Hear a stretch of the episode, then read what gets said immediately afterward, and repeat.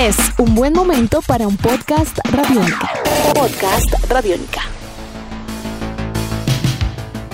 Amigos de Radiónica, sean bienvenidos a una nueva entrega de En Descarga Radiónica, el podcast, un espacio donde en el www.radionica.rocks nos encanta charlar, conversar y compartir con todos ustedes acerca de todos estos mundos que nos encantan y que nos fascinan entre cine, televisión, cómics, videojuegos y mucho más. Mi nombre es Iván Zamudio, arroba Iván Zamudio 9 en Twitter, arroba piloto.espacial.3000 en Instagram y en esta oportunidad volvemos a charlar con la mente maestra de días de radio, el hombre encargado de completar esta dupla alrededor de todos estos mundos, que es el grandiosísimo e inigualable Diego Bolaños. Diego, ¿cómo va todo? Muy bien, muy bien. Un saludo para todos aquellos que escuchan a esta hora este podcast, recordándoles que como siempre pueden enviar sus comentarios arroba Iván Zamudio 9, arroba piloto.espacial 3000, ¿está bien? Punto 3000.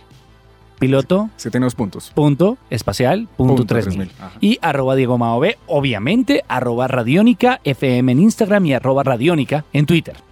Hoy con un tema que claramente necesita un poquito de análisis y reflexión por lo menos, y es que llega esa gran época del año, aparte de Navidad, en la que todas las noticias del mundo de los videojuegos y el entretenimiento digital empiezan a revolverse y a plantearnos nuevos escenarios y nuevos horizontes. Ha terminado el E E3 2019 y el balance para usted es positivo, negativo, normal.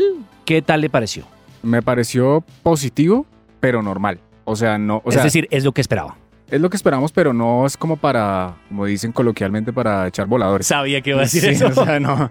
no, estuvo bien, estuvo bien y creo que nos dejaron ahí como varias premisas alrededor de muchas cosas que van a pasar, pero creo que el E3 del año entrante puede estar más explosivo. Claramente el E3 del este año es como, Este es como calentando y el otro va a estar como más, más increíble. Claramente el E3 del próximo año es el que marca el hito. Pero definitivamente muchos de los anuncios que recibimos en esta edición marcan ese camino. Es decir, uno no puede llegar a un momento como el del E E3 2020 sin los anuncios que se presentaron en esta oportunidad. Anuncios muy grandes y vamos a recorrerlos. Si ustedes tienen alguno más que quieran comentar, recuerden que siempre estamos pendientes de sus comentarios también en la página de Radiónica en descarga, que lo pueden escuchar todas las noches en vivo en Radiónica, en FM, en todas nuestras frecuencias. Pero entremos en materia. Empecemos por hacer un recorrido de los anuncios que más nos llamaron la atención. ¿Le parece si empezamos con videojuegos?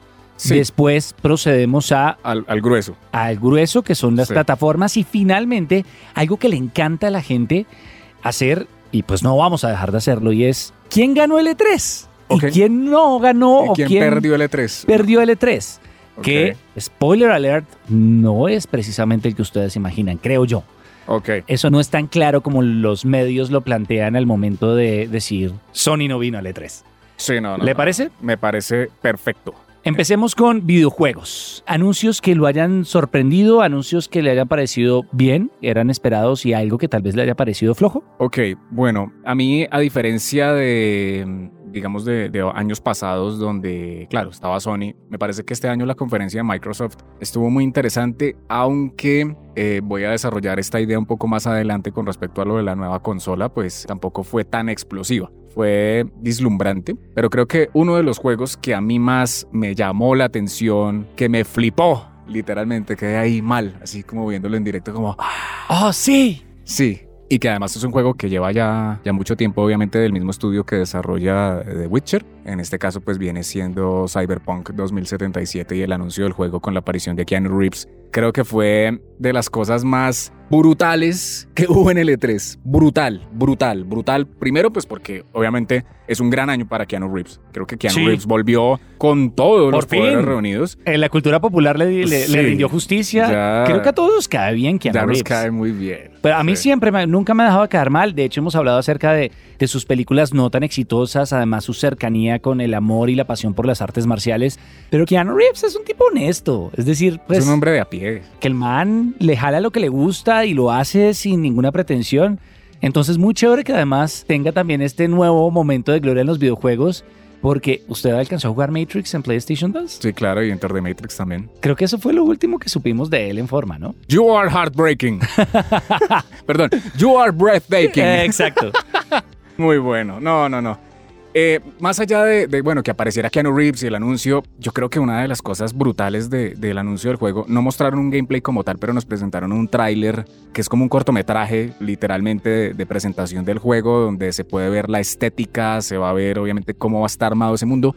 Y podemos estar viendo, creo que un juego muy cercano a lo que es el planteamiento de una historia de ciencia ficción de cyberpunk puro. Ciencia ficción a lo Blade Runner y eso me tiene contento. Y que esté Keanu Reeves detrás y pues obviamente teniendo en cuenta el éxito de The Witcher, que es un juego brutal también, pues va a ser como un The Witcher pero cyberpunk. Eso es mundo abierto. Eso ya, eso- Ya, eso ya, ya. podemos ahí. Se nos el puede volar el... Yo, así como el meme de Fry cuando salió Keanu Reeves como Take my money.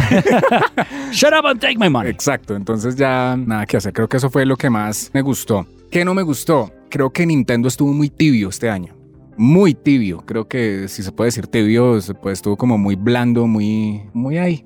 Creo que el título más impresionante que mostró, votó Nintendo para este E3 fue el Luigi's Mansion, pero, pero ya, o sea, no es, ¿no? Y, y- y votaron un anuncio de- del nuevo Zelda que está en desarrollo y sí, bien, pero ¿qué? ¿A qué vinimos? ¿A qué vinimos? O sea, entonces creo, eso fue lo que no me gustó. Creo que, es más, le encontré más, Pero, pero enfoquémonos en un juego. Si quiere ahorita hablamos de, no eso. de los desarrolladores, de, no, de eso, los eso, publishers, porque eso, ya, ya ahí lo resumo porque creo que de- de- de- es eso, el juego de Zelda. Creo que eso fue, sí, qué increíble, pero eh, eso en cuestión de videojuegos. En mi caso, debo decir que Cyberpunk no fue el breathtaking para mí. no. No, porque.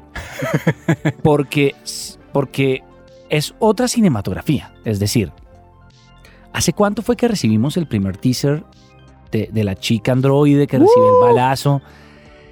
Y después no supimos nada de Cyberpunk. Después creo que salió un tweet hace como dos años diciendo: pum, pum, estamos. Pum, pum. La gente enloqueció. Y llegan de nuevo con otro cinematográfico cuando la cosa se enfoca tanto en lo estético. Ah, bueno, pero es que ya hay fecha. Claro, ya, pero- ya- ya- claro. estamos no, bien. y ya llevan este- eh, los anuncios de Cyberpunk ya llevan un tiempo, ya habíamos tenido un adelanto de, de hecho de esta cinema- de este de este cinematic. Pero cuando el anuncio se centra en eso, en lo estético, me recuerda a ese inicio y digo, bueno, ¿dónde está la carne? Listo, ya hay un anuncio de fecha muy bien. Y aunque amo a Keanu Reeves como internet hoy en día, de hecho, muchos piensan que fue lo que se robó el show. Sí. Del anuncio incluso de Microsoft. Es decir, todos hablamos de Keanu Reeves. Cuando eso, que me cae muy bien, me parece el hit, pero cuando eso es lo que llena las portadas, es porque en el fondo no hay mucha carne que entregar. Eso me preocupa un poco, pero entonces para mí es, era lo esperado. Es decir, bien, sigan así, pero no es para lo que vinimos. Para mí van tres anuncios. Yo me voy a robar ese espacio, ya que usted no quiso decir los malos, entonces me dejó espacio para más. de los cuales uno me parece muy interesante, que me llama mucho la atención, me parece muy chévere y es el anuncio de Elden Ring. Y es eh, saber que Sí. Hidetaka Miyazaki está trabajando con George R. R. Martin en un juego. De hecho, yo ni siquiera vi el anuncio en el E3. Le metieron toda la plata en el anuncio y lo encontré en historias de Instagram anunciado. Y yo dije, ¿qué es esto? Pero chévere que me haya llamado la atención porque no era el típico juego online de microtransacciones que le anuncian en, la aplicación. Me llamó la atención, me parece que hay una apuesta nueva, interesante, que hay una nueva franquicia, porque los otros anuncios que me llamaron la atención y que me quitaron el aliento fueron el reboot de Modern Warfare, lo cual me parece interesante. Es una saga muy chévere, obviamente el, el género de FPS ya está saturado, es decir, es como sacar FIFA todos los años, pero chévere mezclar esa parte de nostalgia con uno de, los, eh, de las mecánicas de juego más completas, más exitosas, más chéveres.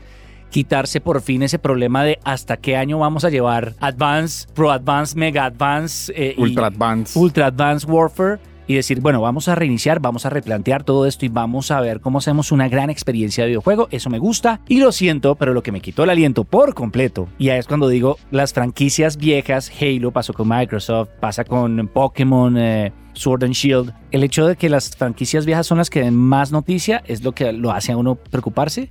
Pero Final Fantasy el remake, con Ah, sí, anuncio de fecha ya. es para mí el gran ganador. Square Enix llegó a darle a la gente Lo que quería. lo que quería y Sí. lo que vino a ver. Es un remake que se ve impresionante, ya tenemos fecha de lanzamiento, ya tenemos eh, las ediciones en las, que, en las cuales va a llegar. Yo ya averigüé la edición First Class. Ya se la va a comprar. no ya. hay forma de que me la compre a 300 dolarucos. No, pues Eh, eh, Hace la tarjeta de crédito a 36 cuotas. No, no, no, no, no, no tengo ese cupo. No, no, no, no, Eh, no, no, no. Pero no, creo que Final Fantasy, eh, los anuncios eh, del reboot de Modern Warfare, Final Fantasy, son para mí lo que llamaron mucho la atención. Tal vez me estoy volviendo viejo. Me gustaría que algunos nos comentaran para ustedes cuáles fueron esos grandes anuncios. You are breathtaking. Ok, ¿Consolas? consolas.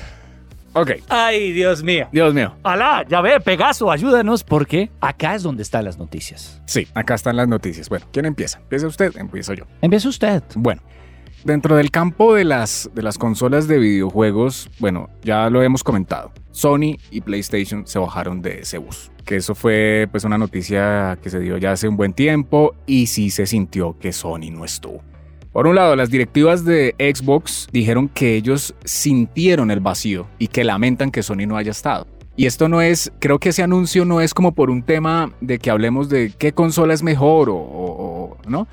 Es como la camaradería también de que exista alrededor de, de la sana competencia en el mundo de los videojuegos, que es algo como pasa como con Marvel y DC. Y En pare- franca lid. Es decir, Exacto. no nos pongamos con estrategias No, extrañas. no, no, no, no, no. Muestra tus cartas, muestra las mías y que gane el mejor. Exacto. Y yo creo que Sony va, estoy casi seguro que Sony no está en el E3, pero va a asestar un puñetazo, yo creo que pronto. Entonces, tranquilos. Entonces, eso también es bueno decir, oiga, pues la E3 no es mandatorio que usted esté allá y no es mandatorio tener esa plataforma para poder dar un anuncio importante. De hecho, se convirtió más en una tradición. Sí. Y de hecho, el E3 se convirtió en una tradición a pesar de, lo- de su naturaleza verdadera. Es decir, los primeros E3, cuando uno ve documentales sobre la historia del E3, era donde iban los ingenieros, donde Sí. iban los desarrolladores.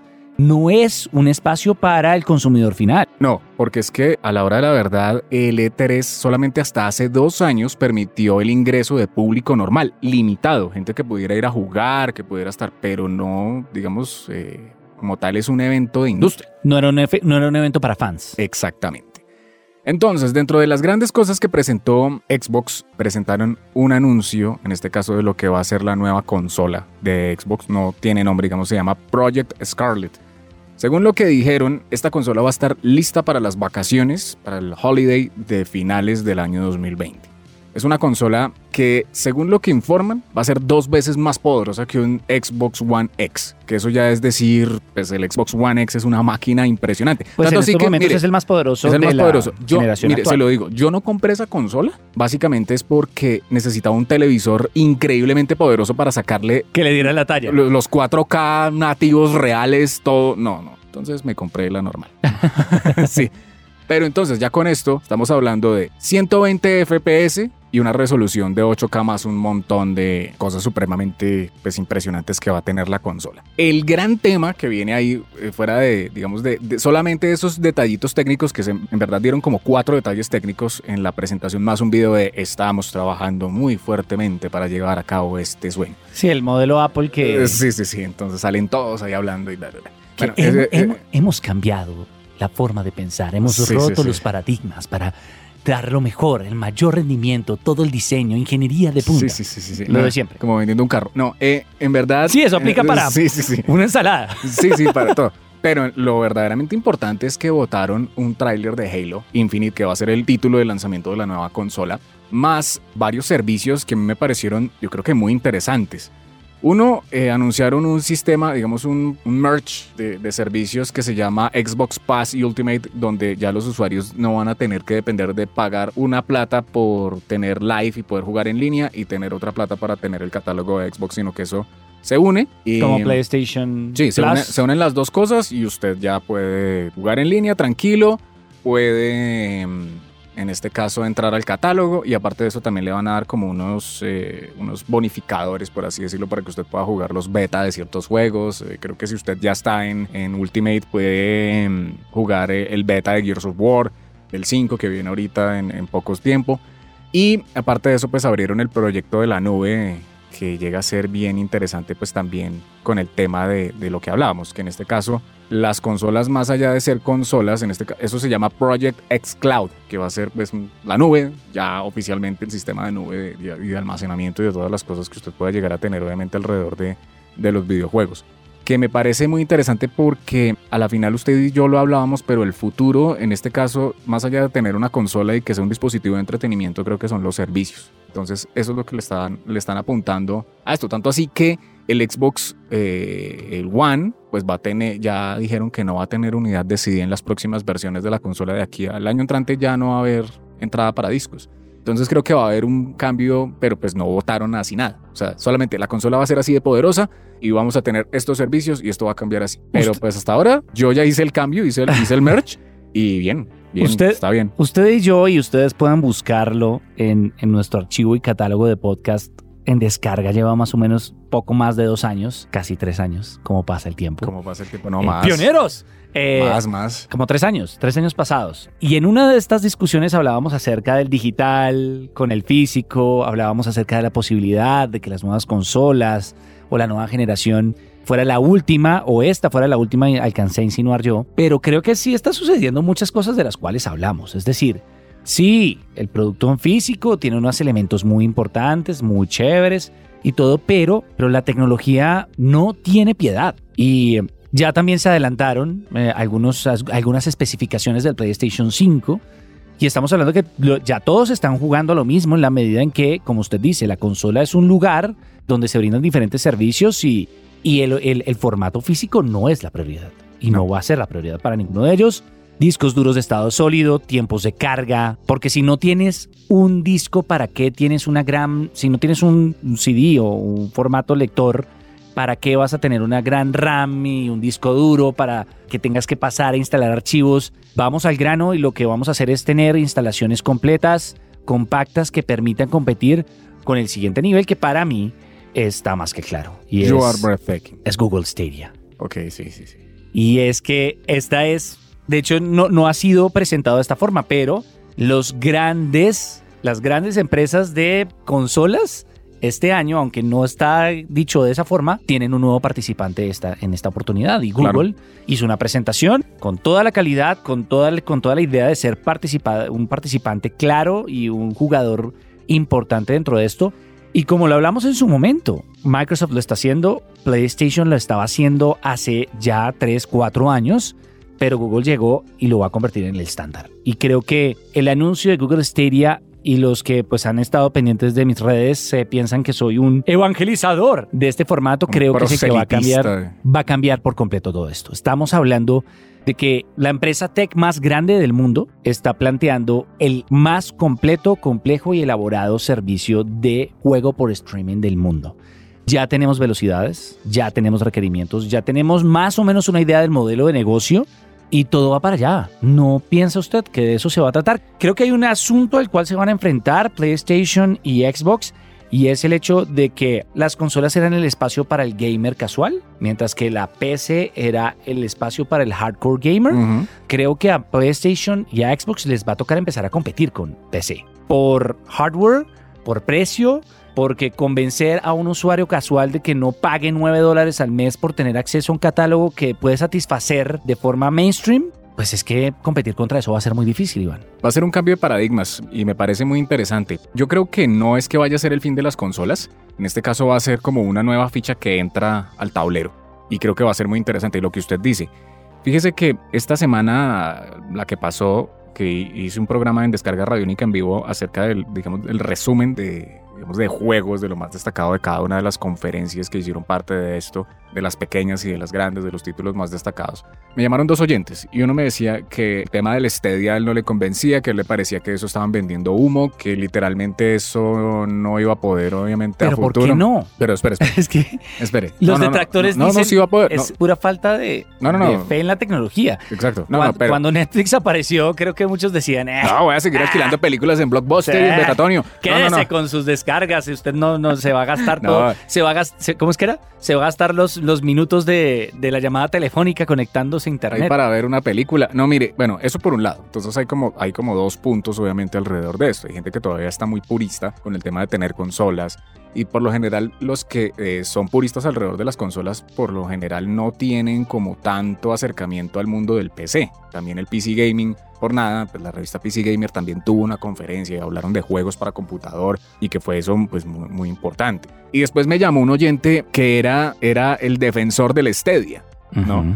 No era yo encubierto. No, no era, no era usted. Eh, y, y- y él llegó y dijo, no, yo creo que el Stadia va a ser importante, creo que va a ser un cambio y a mí, él dijo así, a mí me conviene que exista Stadia. Yo le dije, ¿por qué? Y él dijo, mire, yo creo que Stadia va a ser la principal competencia de plataformas como por ejemplo la consola de Nvidia, que es una consola que es muy económica, que todo es que no tiene discos, usted simplemente entra a un catálogo de videojuegos y va a ser, eh, en este caso, pues, ese va a ser el competidor directo, porque va a ser netamente desconectarse a internet con un control y a jugar. Y él decía, yo no tengo la capacidad monetaria y nunca la he tenido, me dijo ese oyente, nunca la he tenido para llegar a comprarme una consola de un millón y medio de pesos, comprar juegos y estar ahí a ese, a ese nivel.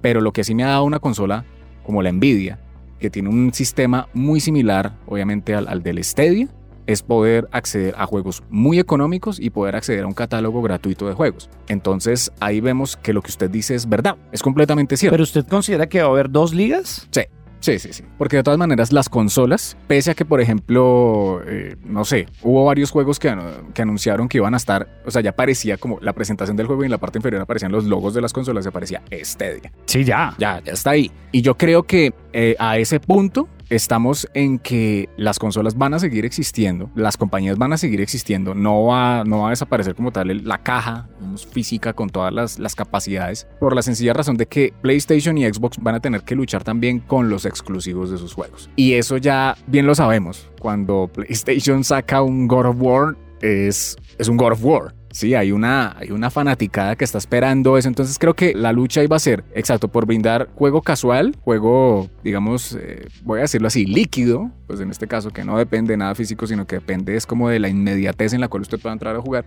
Mientras que va a haber otro juego que va a ser más especializado y van a ser dos brechas en las cuales uno, usted opta por mayor cantidad, menos precio y usted va a optar de pronto por mucha mayor calidad, pero pues obviamente esa mayor calidad le cuesta un poco más. Yo, partiendo de esa misma apreciación, creo que se va a partir el negocio en dos ramas claras Sí. en donde se va a reorganizar. Y es el hardcore gamer, eh, el que sabemos que si no tiene el poder adquisitivo se lo rebusca. Claro. Y el gamer casual, que no hay que despreciarlo. Es el que No. puso a Nintendo de nuevo en el, en el juego. Es decir, Wii, la llegada del Wii y, y volver a, te voy a dar un juego chévere, entretenido que- para que disfrutes, volvió, trajo a Nintendo de nuevo a la carrera. Y creo que va a ser así. Creo, Sí. que, creo que vamos a estar entre PC, PlayStation y Xbox peleándose la torta del hardcore gamer y sus servicios que eventualmente tendrán que llegar de otra forma. Sí, tendrán que dar Luchando otras cosas, claro. Porque Claro. creo que PlayStation Now y el de Xbox, ¿cómo se llama? Eh, Xbox Pass Y Xbox Pass Ultimate. van a tener que pelear contra Stadia. Y allí es donde vemos quién va a ser el verdadero ganador. Porque si PlayStation y Xbox van a querer pelear con Stadia, les va a tocar sacar su Halo y les va a tocar sacar a su God of War. No, claro, y es Porque si no, no van a poder pelear. Hay muchos juegos que son AAA que estaban diciendo apenas salga, está en Xbox Pass, ya de una.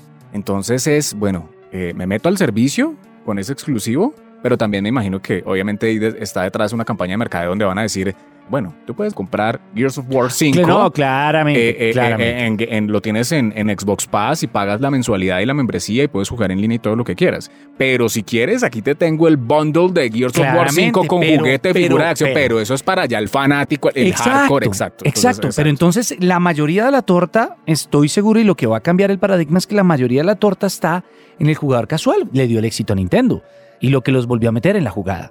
Oiga, hay algo que sí me llama mucho la atención y es que Nintendo no va a quedar, va a seguir compitiendo contra Xbox y contra, y contra, y contra PlayStation, pero a mí me llama mucho la atención que Nintendo dentro de la exclusividad absoluta que tiene de sus productos, porque ellos son ellos, y eso es, una, eso es algo que se lo han ganado a pulso durante Todo es first party. Sí, todo es de ellos, pues ahí sí se alejan un poco del modelo que va a presentar este día. Ellos están tranquilos pues porque Mario Kart lo venden ellos y, y Mario lo, y Zelda lo venden ellos. Pero punto. además, pero además recuerde que ellos no, se- no están peleando en No. músculo, no, están peleando con gráficas. eso no, lo, eso no lo va a afectar a ellos. No Eso están está peleando con gráficas. Y tengo entendido que creo que Nintendo está analizando la posibilidad de ofrecer sus productos en otras plataformas y lo, lo están analizando seriamente. Sí, claro. Es decir, si Nintendo llega a sacar algún Mario en Stadia, se forran, señor. Se forran. Sí, claro. Es decir, es tener la oportunidad de que ese juego llegue a todo. Es que Stadia se, va, que se puede convertir en Netflix. Y, y si hablamos de ese ejemplo, Netflix en América Latina distribuye series de otros canales de los cuales no tiene licencia en Estados Unidos y en Europa. Y se convierte de esa forma en el primer distribuidor. Claro. El, el modelo, si a mí Sí, me cambia, preguntan, cambia. La, la consola más importante anunciada en el E E3 2019 fue Google Stadia. Para Mire, los, además que con eso también hay que tener en cuenta, y eso lo hemos venido hablando Me- mucho me- tiempo. La plataforma. Los, los retailers van a, ese, eso va a cambiar.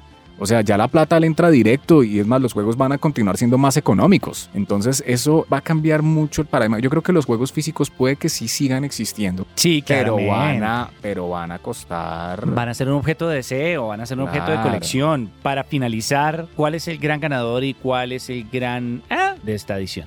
Qué pregunta tan complicada. No sé. Creo que de todas maneras, para mí, el gran ganador diría Xbox, pero Digan, no. no, también puede ser los publishers. Sí, que yo creo que son yo los. creo- yo creo que si son usted me pregunta, son los publishers. Sí, la, como Porque tal, ellos la- hicieron el las show. empresas, las empresas como tal, con del, digamos de las plataformas, creo que están en un, en un, en una tabula rasa en este momento donde no podemos decir ganaron, ganó Xbox, ganó PlayStation, ganó porque no vino, o ganó Stadia, no. Yo creo que en verdad fueron las compañías que estaban desarrollando sus videojuegos.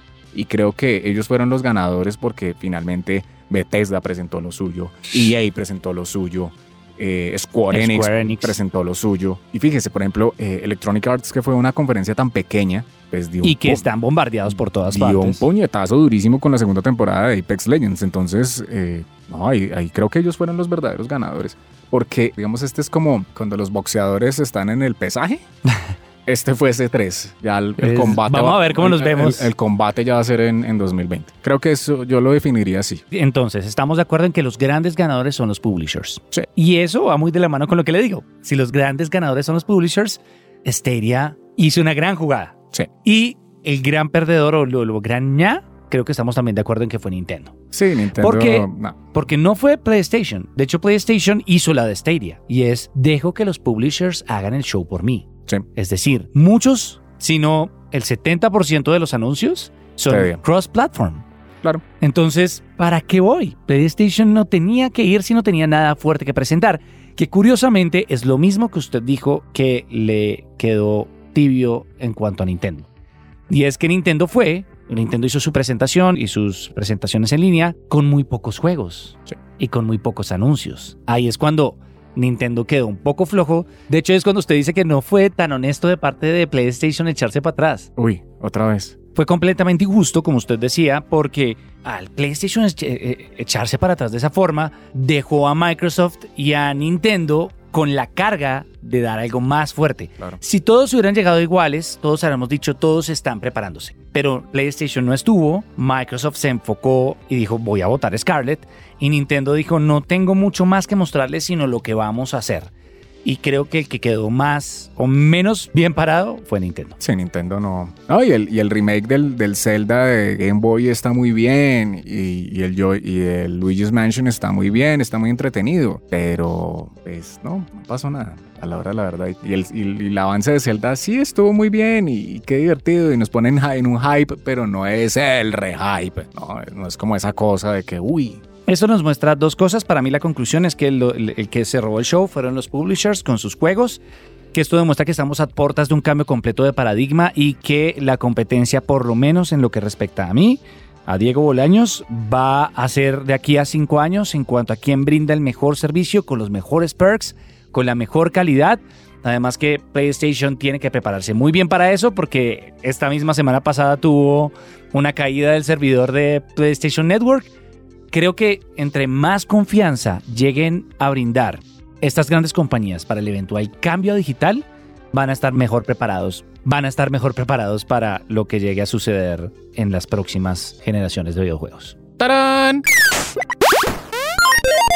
Bueno, y recuerden que si ustedes, eh, si, usted, si a ustedes les gustó mucho este episodio y quisieran escuchar más, escríbanos a arroba radiónica con el numeral en descarga radiónica. Suscríbanse a nuestros podcasts en iTunes, Google Podcast o en simplemente www.radionica.rocks, donde ahí pueden encontrar toda la información. Y de igual manera recomendados otros eh, productos que también están eh, a través de nuestra plataforma, como es el caso de la trilogía de las crispetas, donde Iván García Don Bestia nos recomienda muchas películas y nos habla acerca de cine. Hasta la próxima.